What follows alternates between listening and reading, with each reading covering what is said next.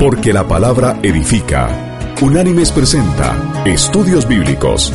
El presente estudio en su versión escrita puede ser descargado del sitio www.unánimes.org. A continuación, el estudio de hoy. El estudio de hoy se llama La Gloria de Dios. La declaración más clara en relación a la gloria de Dios es que la manifestación de su gloria a los hombres es principalmente a través de su Hijo. Y así dice Juan en su Evangelio, en el capítulo 1, versículo 14. Y el Verbo se hizo carne, y habitó entre nosotros, lleno de gracia y de verdad. Y vimos su gloria, gloria como del unigénito del Padre. Fin de la cita. Y en el mismo Evangelio, en el capítulo 13, en los versículos 31 y 32, el apóstol dice, Entonces, cuando salió, dijo Jesús, Ahora es glorificado el Hijo del Hombre, y Dios es glorificado en él. Si Dios es glorificado en él, Dios también lo glorificará en sí mismo, y enseguida lo glorificará. Fin de la cita. Preguntémonos entonces, ¿Qué es la Shekinah? El término significa la gloria o radiancia de Dios o presencia de Dios. Es derivado del verbo hebreo sakan o shakan, que significa morar o residir, y se usa para denotar la habitación o morada de Dios, especialmente en el Templo de Jerusalén. En hebreo rabínico antiguo, la palabra se usa con frecuencia para referirse a los nidos y a la costumbre de las aves de habitar en ellos. De la misma manera, en el pensamiento judío clásico, la Shekinah se refiere a la habitación o morada de la presencia divina, hasta el punto de que en la proximidad a la Shekinah se percibe con mayor fuerza la comunión con Dios. El término Shekinah en consecuencia, fue usado por los judíos para denominar la manifestación de la presencia de Dios en el tabernáculo y después en el templo de Salomón. Veamos entonces las diversas manifestaciones de la Shekinah. En primera instancia, veamos en el desierto. Cuando el Señor sacó a Israel de Egipto, fue delante de ellos como una columna de nube y como una columna de fuego. Este era el símbolo de su presencia entre su gente. Este símbolo luego se convirtió en el tabernáculo, en la Shekinah. Y veamos cómo narra Moisés en el libro del Éxodo, en el capítulo 13, versículo 21, este hecho. Y dice así, Jehová iba delante de ellos, de día en una columna de nube para guiarlos por el camino, y de noche en una columna de fuego para alumbrarlos, a fin de que anduvieran de día y de noche. Fin de la cita. También se manifestó la Shekinah cuando les fue entregada la ley. Este día, el Señor manifestó su gloria de la siguiente manera. Y así lo narra Moisés en el libro del Éxodo, capítulo 19, versículos del 16 al 18. Y dice así, Aconteció que al tercer día, cuando vino la mañana, hubo truenos y relámpagos. Una espesa nube cubrió el monte, y se oyó un sonido de bocina muy fuerte. Todo el pueblo que estaba en el campamento se estremeció. Moisés sacó del campamento al pueblo para recibir a Dios, y ellos se detuvieron al pie del monte. Todo el monte Sinaí humeaba, porque Jehová había descendido sobre él en medio del fuego. El humo subía como el humo de un horno, y todo el monte se estremecía violentamente. Fin de la cita. También la Shekinah se manifestó en el tabernáculo. Una vez construido el tabernáculo, el Señor manifestó su gloria allí. De nuevo nos vamos al libro del Éxodo, esta vez en el capítulo 40. Allí vamos a leer del versículo 34 al versículo 38. Y dice así. Entonces una nube cubrió el tabernáculo de reunión, y la gloria de Jehová llenó el tabernáculo. Moisés no podía entrar en el tabernáculo de reunión porque la nube estaba sobre él y la gloria de Jehová lo llenaba. En todas sus jornadas, cuando la nube se alzaba de encima del tabernáculo, los hijos de Israel se ponían en marcha. Pero si la nube no se alzaba, no se movían hasta el día en que ella se alzaba, porque la nube de Jehová estaba de día sobre el tabernáculo, y el fuego estaba de noche sobre él, a la vista de toda la casa de Israel.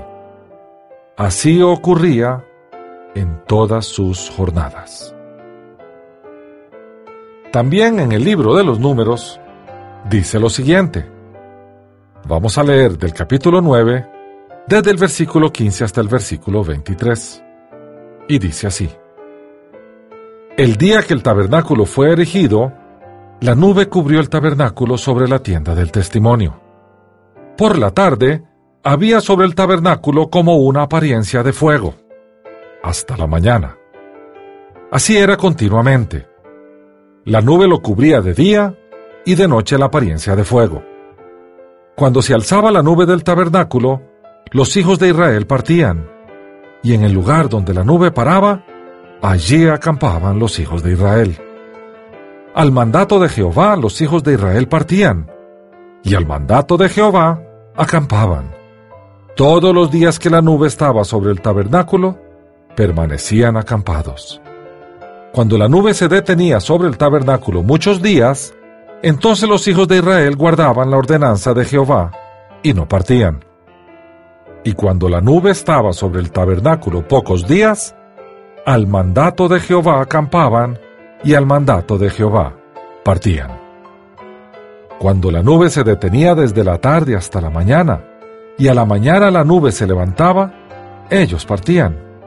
O si había estado un día y la noche la nube se levantaba, entonces partían. Si la nube se detenía sobre el tabernáculo dos días, un mes o un año, mientras la nube permanecía sobre él, los hijos de Israel seguían acampados y no se movían. Pero cuando ella se alzaba, ellos partían. Al mandato de Jehová acampaban y al mandato de Jehová partían. Así guardaban la ordenanza de Jehová, como Jehová lo había dicho por medio de Moisés. Fin de la cita. Vayamos ahora al libro de Levítico, y allí en el capítulo 9 vamos a leer desde el versículo 23 hasta el versículo 24. Y dice así, Luego entraron Moisés y Aarón en el tabernáculo de reunión cuando salieron bendijeron al pueblo, y la gloria de Jehová se manifestó a todo el pueblo. Salió fuego de la presencia de Jehová y consumió el holocausto con las grasas que estaban sobre el altar. Al ver esto, todos los del pueblo alabaron y se postraron sobre sus rostros. Fin de la cita. Y en el libro de Números, en el capítulo 16, versículo 42, se consigna lo siguiente. Aconteció que cuando se juntó la congregación contra Moisés y Aarón, miraron hacia el tabernáculo de reunión y vieron que la nube lo había cubierto, y apareció la gloria de Jehová. Fin de la cita. Veamos ahora la manifestación de la gloria de Dios en la tierra prometida. Es probable que después de la entrada en Canaán, esta nube de gloria se estableció en el interior del tabernáculo, sobre el arca de la alianza, en el lugar más santo. La referencia que tenemos es de cuando Salomón trajo el arca del pacto a Jerusalén. Y eso está narrado en el primer libro de los Reyes, en el capítulo 8, desde el versículo 1 hasta el versículo 11, que procedemos a leer y dice así. Entonces Salomón reunió ante sí en Jerusalén a los ancianos de Israel, a todos los jefes de las tribus y a los principales de las familias de los hijos de Israel, para traer el arca del pacto de Jehová de la ciudad de David, que es Sión. Se reunieron con el rey Salomón todos los hombres de Israel en el mes de Etanim, que es el mes séptimo, el día de la fiesta solemne. Cuando llegaron todos los ancianos de Israel, los sacerdotes levantaron el arca y trasladaron el arca de Jehová junto con el tabernáculo de reunión y todos los utensilios sagrados que estaban en el tabernáculo, los cuales llevaban los sacerdotes y levitas. El rey Salomón y toda la congregación de Israel que se había reunido junto a él, estaban delante del arca, sacrificando ovejas y bueyes, que por su cantidad no se podían contar ni calcular. Después, llevaron los sacerdotes el arca del pacto de Jehová a su lugar, en el santuario de la casa, al lugar santísimo, debajo de las alas de los querubines, pues los querubines tenían extendidas las alas sobre el lugar del arca, y así cubrían los querubines el arca y sus varas por encima. Sacaron las varas de manera que sus extremos se podían ver desde el lugar santo, que está delante del lugar santísimo, pero no se podían ver desde más afuera, y así han quedado hasta hoy. En el arca no había cosa alguna, sino las dos tablas de piedra que allí había puesto Moisés en Horeb, donde Jehová hizo un pacto con los hijos de Israel, cuando salieron de la tierra de Egipto. Al salir los sacerdotes del santuario, la nube llenó la casa de Jehová. Y los sacerdotes no pudieron permanecer para ministrar a causa de la nube, porque la gloria de Jehová había llenado la casa de Jehová. Fin de la cita. También la gloria de Dios se manifestó el día en que se dedicó el templo de Salomón. Cuando Salomón terminó de construir el primer templo, la gloria de Jehová se manifestó en el día en que se le dedicó su templo. La oración de dedicación de Salomón es un tipo de lo que había de venir. Veamos. Analicemos en primera instancia la confesión de que no hay ningún justo sobre la tierra. El paralelismo con las afirmaciones apostólicas es asombroso. Pablo afirma, sin dudas, que todos somos pecadores y como resultado de nuestra desobediencia, estamos separados de la presencia de Dios. Veamos primero la oración de Salomón y después las declaraciones de Pablo. La oración de Salomón está consignada en el segundo libro de Crónicas, en el capítulo 6, el versículo 36, que dice, Cuando pequen contra ti, pues no hay hombre que no peque, y te enojes contra ellos, y los entregues a sus enemigos, para que sus conquistadores los lleven cautivos a otras tierras, lejos o cerca. Fin de la cita. Y la afirmación paulina la encontramos en la carta enviada a la iglesia en Roma, Allí en el capítulo 3, en los versículos 9 y 10, el apóstol afirma, que pues, ¿somos nosotros mejores que ellos? De ninguna manera, pues hemos demostrado que todos, tanto judíos como gentiles, están bajo el pecado.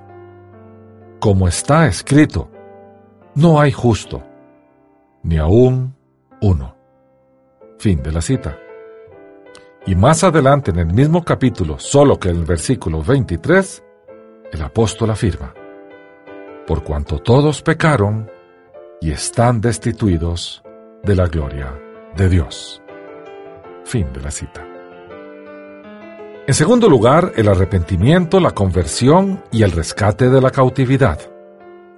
El principio del reconocimiento de culpa y la decisión de cambio de rumbo, o sea, el arrepentimiento, estaba presente en la oración de Salomón y luego en la de Pedro en su discurso ante el Sanedrín. Leamos primero la manifestación de Salomón, consignada en el segundo libro de Crónicas, capítulo 6, versículo 37, que dice, Si ellos vuelven en sí en la tierra donde los hayan llevado cautivos, si se convierten y oran a ti en la tierra de su cautividad, y dicen, pecamos, somos culpables, impíamente hemos actuado. Fin de la cita. Y en el libro de los Hechos de los Apóstoles, en el capítulo 3, versículos 19 y 20, Pedro afirma. Así que, arrepentíos y convertíos para que sean borrados vuestros pecados, para que vengan de la presencia del Señor tiempo de consuelo, y Él envía a Jesucristo, que os fue antes anunciado. Fin de la cita. De nuevo regresamos al segundo libro de Crónicas en el capítulo 6 y vamos a leer desde el versículo 38 hasta el 42, que dice, Si se convierten a ti de todo corazón y de toda su alma en la tierra de su cautividad, donde los hayas enviado cautivos, y oren hacia la tierra que tú diste a sus padres, hacia la ciudad que tú elegiste, y hacia la casa que he edificado a tu nombre, tú oirás desde los cielos, desde el lugar de tu morada, su oración y su ruego, ampararás su causa y perdonarás a tu pueblo que pecó contra ti. Ahora pues, Dios mío, te ruego que estén abiertos tus ojos y atentos tus oídos a la oración en este lugar. Jehová Dios, levántate ahora para habitar en tu reposo, tú y el arca de tu poder. Jehová Dios, sean vestidos de salvación tus sacerdotes y tus santos se regocijen en tu bondad. Jehová Dios, no rechaces a tu ungido. Acuérdate de tus misericordias para con tu siervo David. Fin de la cita. Y Juan, narrando el dicho de Jesús, en el capítulo 8, versículo 34, consigna. Jesús le respondió, de cierto, de cierto os digo, que todo aquel que practique el pecado, esclavo del pecado es. Fin de la cita. Y dos versículos más adelante afirma, Así que, si el Hijo os liberta, seréis verdaderamente libres. Fin de la cita. Inmediatamente después de la oración de Salomón, Dios se manifestó. Y esto se consigna en el segundo libro de Crónicas, en el capítulo 7, versículos del 1 al 3, que dice, Cuando Salomón acabó de orar, descendió fuego de los cielos y consumió el holocausto y los sacrificios. Y la gloria de Jehová llenó la casa. Y no podían entrar los sacerdotes en la casa de Jehová, porque la gloria de Jehová la había llenado. Cuando vieron todos los hijos de Israel descender el fuego y la gloria de Jehová sobre la casa, se postraron sobre sus rostros en el pavimento y adoraron y alabaron a Jehová diciendo, porque Él es bueno y su misericordia es para siempre. Fin de la cita. La Shekinah probablemente permaneció en el primer templo, el construido por Salomón, en el más santo de los lugares o sea, en el lugar santísimo, como el símbolo de la presencia de Jehová durante todo el tiempo que el templo permaneció de pie. Y entonces, ¿cuándo desaparece la Shekinah? La Shekinah residió en el lugar santísimo después de que el templo de Salomón fue construido. El profeta Ezequiel describe cómo la Shekinah se apartaba del templo en las etapas antes que Dios permitiera que el templo fuera destruido por los babilonios, debido a que su pueblo estaba abominando contra él. En primer lugar, la Shekinah se trasladó desde el lugar santísimo hasta el umbral del templo. Y esto lo narra Ezequiel en el capítulo 9, versículos del 1 al 3 de su libro, que dice, Entonces clamó en mis oídos con gran voz diciendo, Los verdugos de la ciudad han llegado, y cada uno trae en su mano su instrumento para destruir. y seis hombres venían del camino de la puerta de arriba, que mira hacia el norte, y cada uno traía en su mano su instrumento para destruir. Entre ellos había un varón vestido de lino, el cual traía a su cintura un tintero de escribano. Al entrar, se detuvieron junto al altar de bronce. La gloria del Dios de Israel se elevó de encima del querubín sobre el cual había estado, hacia el umbral de la casa. Fin de la cita. Acto seguido, la gloria del Señor se trasladó desde el umbral a la puerta oriental, abandonando así el templo. Ezequiel lo narra en el capítulo 10, desde el versículo 1 hasta el versículo 19 de su libro.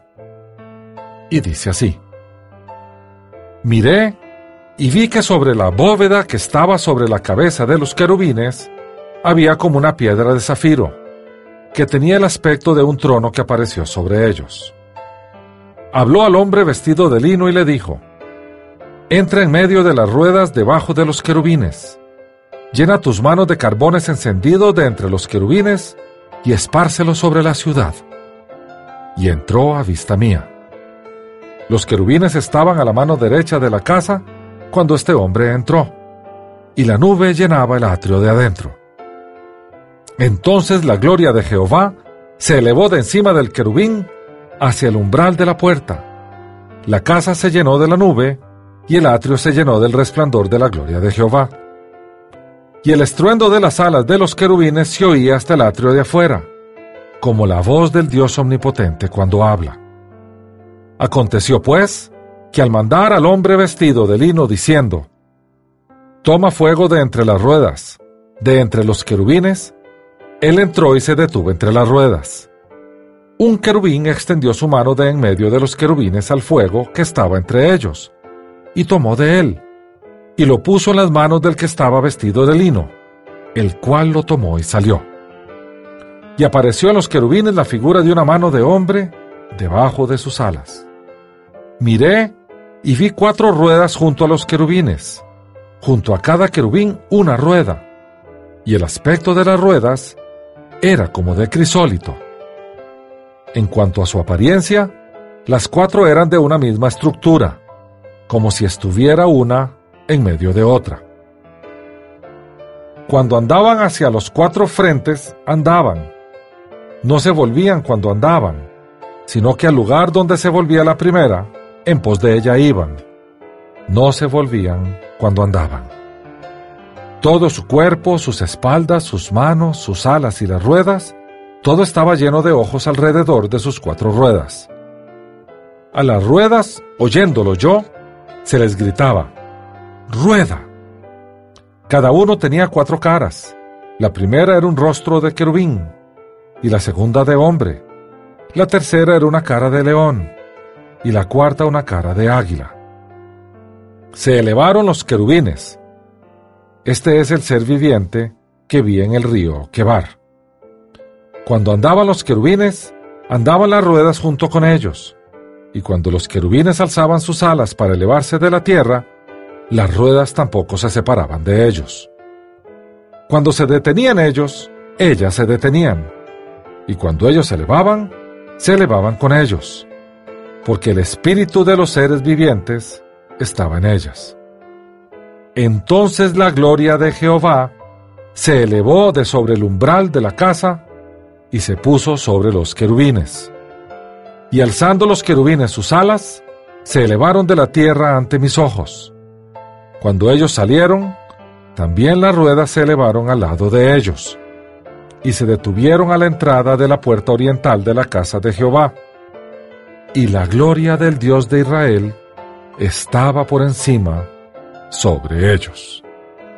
Fin de la cita. Por último, la presencia del Señor se trasladó al Monte de los Olivos, donde se puso sobre la montaña antes de salir de la ciudad. Y Ezequiel lo consignó así en el capítulo 11, versículo 23 de su libro, que dice, Después alzaron los querubines sus alas, y las ruedas iban en pos de ellos, y la gloria del Dios de Israel estaba sobre ellos. La gloria de Jehová se elevó de en medio de la ciudad y se puso sobre el monte que está al oriente de la ciudad. Fin de la cita. Veamos entonces ahora las primeras manifestaciones de la gloria con la venida de Jesús. Por supuesto que vamos a buscar el Evangelio de Lucas. Allí en el capítulo 2, versículos del 8 al 14, se nos narra el gran anuncio de los ángeles a los pastores cuando el Señor nació. Y dice así Lucas. Había pastores en la misma región que velaban y guardaban las vigilias de la noche sobre su rebaño. Y se les presentó un ángel del Señor, y la gloria del Señor los rodeó de resplandor, y tuvieron gran temor. Pero el ángel les dijo, No temáis, porque yo os doy nuevas de gran gozo, que será para todo el pueblo, que os ha nacido hoy en la ciudad de David un Salvador, que es Cristo el Señor. Esto os servirá de señal. Hallaréis al niño envuelto en pañales, acostado en un pesebre.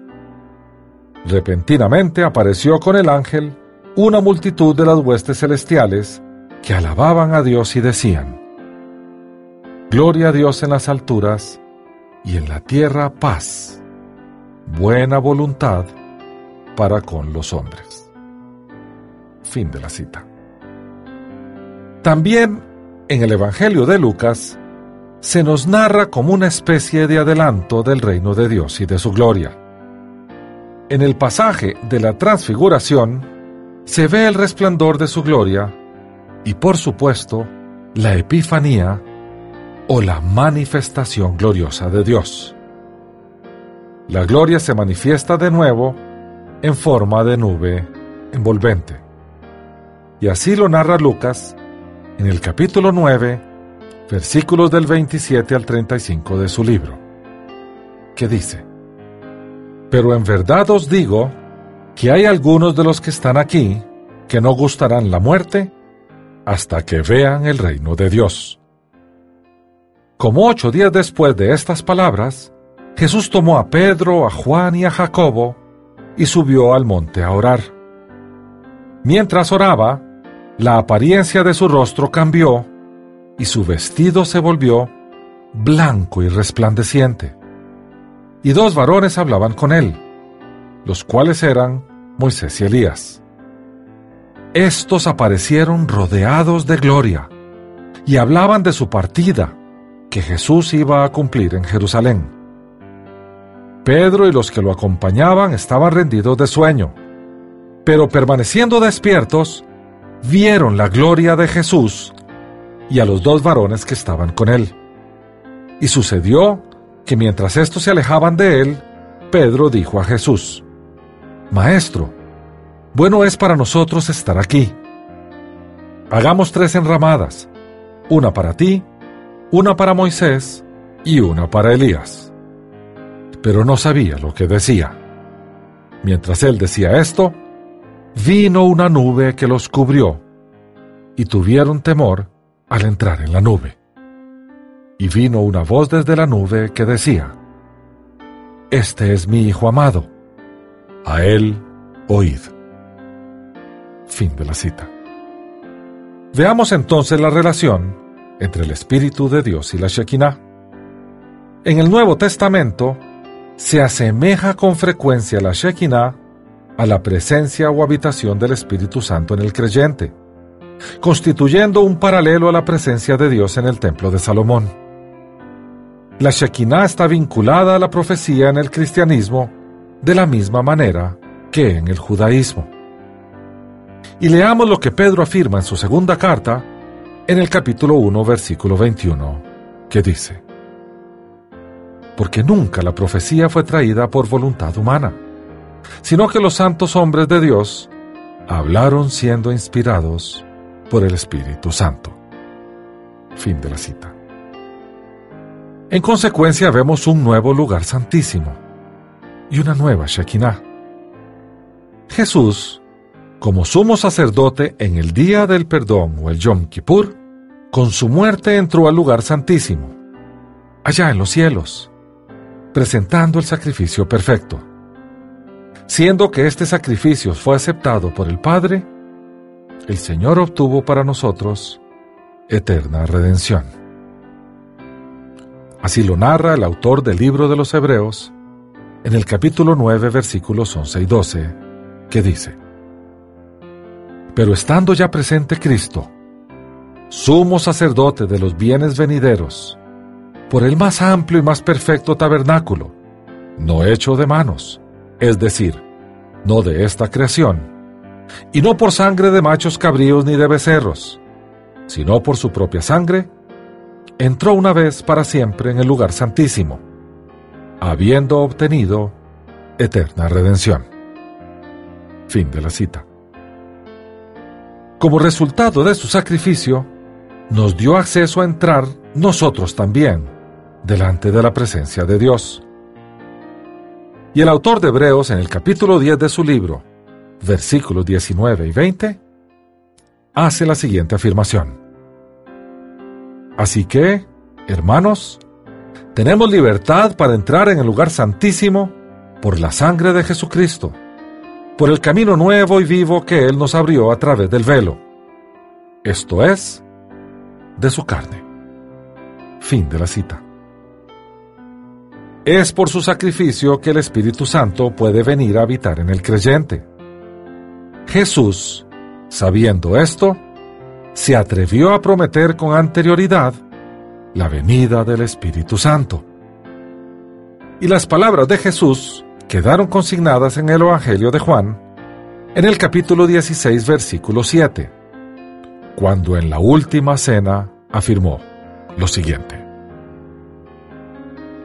Pero yo os digo la verdad, os conviene que yo me vaya porque si no me voy, el consolador no vendrá a vosotros.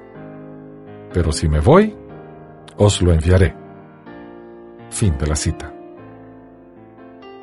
Una vez que nuestro sumo sacerdote, Jesús, consumó el sacrificio, como resultado de la presencia del Espíritu Santo en nuestras vidas, cada creyente se convierte en templo donde habita el Señor. Por lo tanto, el lugar santísimo y la Shekinah, o sea, la manifestación de la gloria de Dios, están en el nacido de nuevo, en aquel que es casa del Espíritu, que es el escenario donde se manifiesta la gloria de Dios. Y así lo afirma Pablo en la segunda carta enviada a la iglesia en Corinto.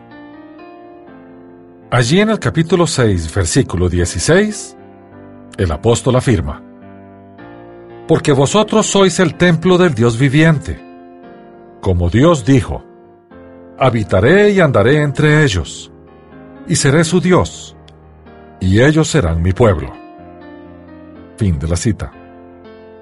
Nuestras alabanzas deben dirigirse a aquel que, enviando a su espíritu a morar en el creyente, hizo que nuestro ser se convirtiera en templo y que su gloria se manifestara en él. Digamos entonces, como el apóstol Pedro, en la primera carta que él hizo, en el capítulo 5, versículos 10 y 11, que dice, Pero el Dios de toda gracia, que nos llamó a su gloria eterna en Jesucristo, después que hayáis padecido un poco de tiempo, Él mismo os perfeccione, afirme, fortalezca y establezca. A Él sea la gloria y el imperio por los siglos de los siglos. Amén.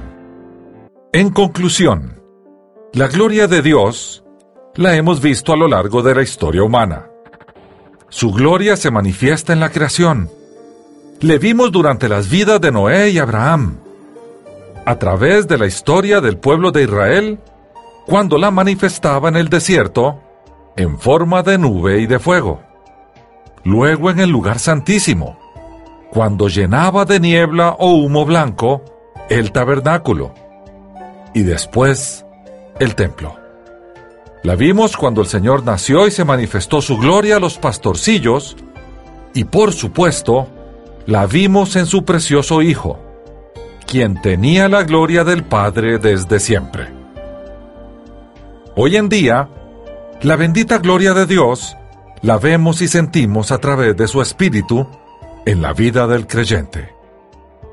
El Señor hizo la creación para su gloria. Nos formó para que conociéramos su gloria y nos pide que vivamos para su gloria. El mensaje es alto y claro.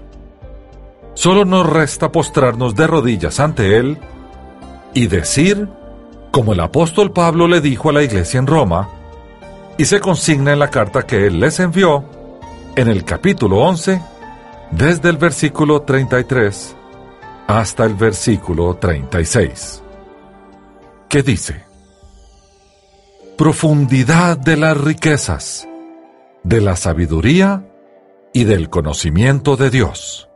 Cuán insondables son sus juicios e inescrutables sus caminos. Porque, ¿quién entendió la mente del Señor? ¿O quién fue su consejero? ¿Quién le dio a él primero para que le fuera recompensado?